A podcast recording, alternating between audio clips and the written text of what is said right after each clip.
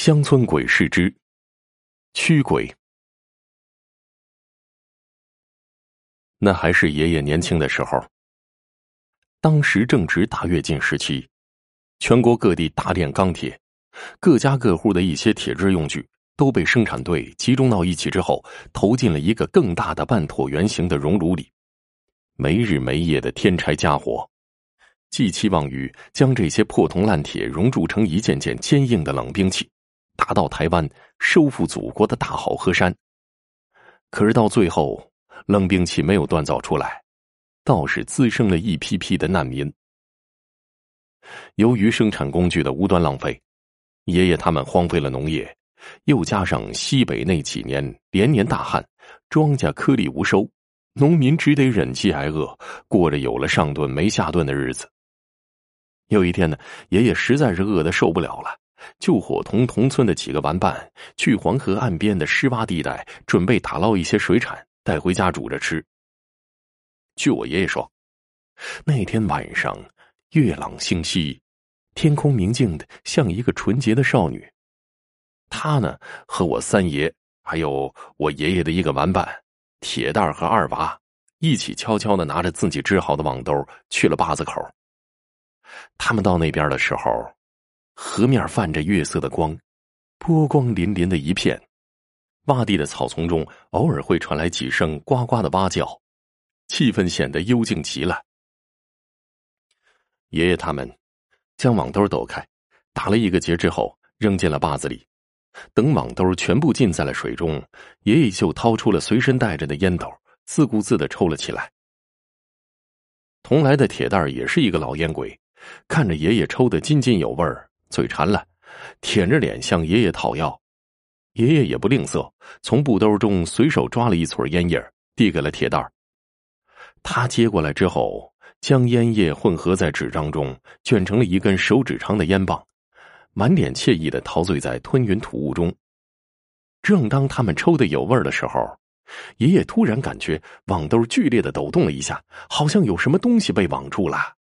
爷爷非常的兴奋。单从挣扎的力道来看，网住的肯定是一个大家伙，说不定是一只大河蟹什么的，带回家可以美美的改善一顿伙食了。这时候，二娃也发现了河中的异样，和爷爷一起用劲儿去拉网兜。两人费了九牛二虎之力，还是没能够将网兜中的东西打捞上来。爷爷急了。就喊在一旁还在吧嗒吧嗒的陶醉在烟雾中的铁蛋儿：“喂，铁蛋儿，你个混球，还不过来一起拉？”铁蛋儿这么一听，才醒悟过来，屁颠颠的跑了过来。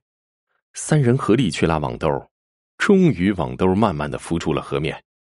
爷爷他们都屏气凝神的看着，到底是一个什么样的大家伙，能这么沉呐？不多时。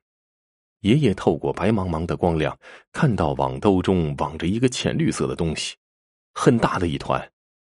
由于已到深夜，光线不好，爷爷并没有确切的看清那到底是什么。铁蛋在前面拉，爷爷和二狗在后面用劲儿，将那团浅绿色的东西拖到了岸边。爷爷俯下身去看，顿时一股腐臭的气味直冲脑腔。铁蛋厌恶的赶紧捂住了嘴巴，口中嘟囔着：“哎，这是什么鬼东西啊？呃，怎么这么臭啊？”爷爷瞥了一眼铁蛋示意他小点声，要是惊动了生产队长他们，事情就不好办了。其实当时爷爷是留了一个心眼，他想这团浅绿色的东西看上去湿哒哒的不堪入目，但是说不定是什么稀奇宝贝呢。二娃好奇的用手指去触碰这团东西，感到软软的、滑腻腻的，周围布满了一层层的褶皱。三人都惊奇不已。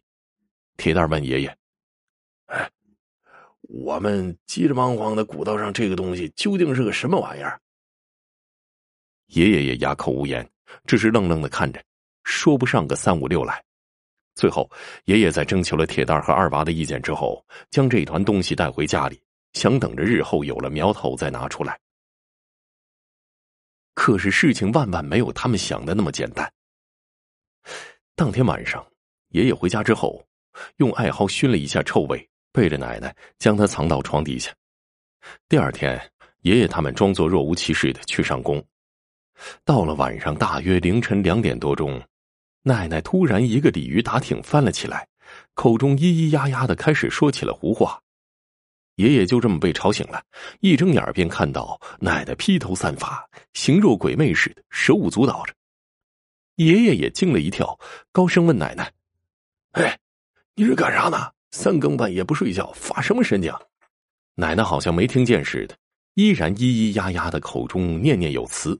到最后，奶奶竟然一头扎进了灶堂，胡乱的拨弄起温热的灶灰来，一边往自己的脸上、头上抹，一边说：“好冷啊，好冷！”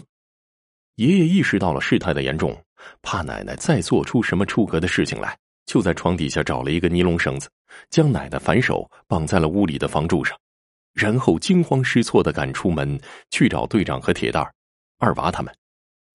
当大家都慌里慌张的赶到爷爷家里的时候，见到奶奶耷拉着脸皮、披头散发的倒悬在房柱上，样子可怜而凄楚。爷爷心里一紧，跑过去抱起了奶奶。队长早年的时候，跟随着村里的一个阴阳大师学过一些通灵术，看到奶奶的样子，也惊呼了一声，然后立刻将大家分散开来。他向爷爷说：“看样子，婶子的样子多半是被河鬼给附身了，得赶紧驱灵啊！如果不及时啊，婶子恐怕有性命之忧的。”爷爷听了，当下就乱了分寸，抓着队长说：“这个咋办呢？”这咋办呐？你可一定要救救孩儿他娘啊！队长挥了挥手，安慰爷爷说：“先别慌，大家都按照他的吩咐做，奶奶还有的救。”队长命令铁蛋儿去抓了队里的一只雄壮的红冠的公鸡，又叫二娃去厨房里挖了半碗的小米来，然后让爷爷虔诚的跪在奶奶跟前，点上三炷香之后，毕恭毕敬的插在小米上。接着，队长又从案台上拿起了菜刀，将红冠公鸡按在地上，用刀尖挑破了鸡头上的皮肤，取了几滴鸡血之后，淅淅沥沥的全滴在了小米上。这时候，奶奶的身体猛地一震，像是有什么东西要破体而出。队长看到这个状况，一个箭步冲到奶奶跟前，手按着奶奶的天灵盖断喝道。气血盈冲笑苍天，长驱鬼魅不休战。奶奶终于从混沌中清醒过来，看着一屋子面面相觑的人，问：“刚才发生什么事儿了？”爷爷长舒了一口气，将奶奶手上的绳子解了下来，亲手扶着奶奶坐下之后，告诉了他刚才发生的一切。爷爷看奶奶回归了正常，一颗悬着的心终于定了下来。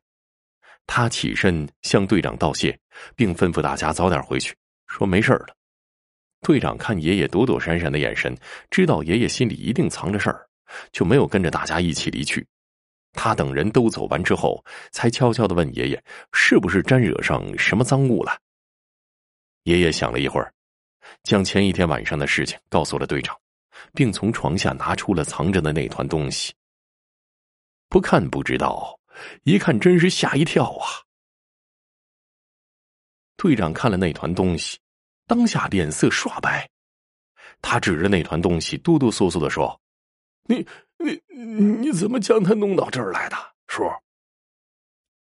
爷爷从队长紧张的表情上看出来，这一定是什么不祥之物啊！追问之下才知道，这团浅绿色的、软软的、滑腻腻的东西。竟然是一层层卷裹着的人皮。第二天一大早，爷爷就将这团人皮投掷到了河沟里。从此之后，他再也不敢乱在河沟里打捞东西了。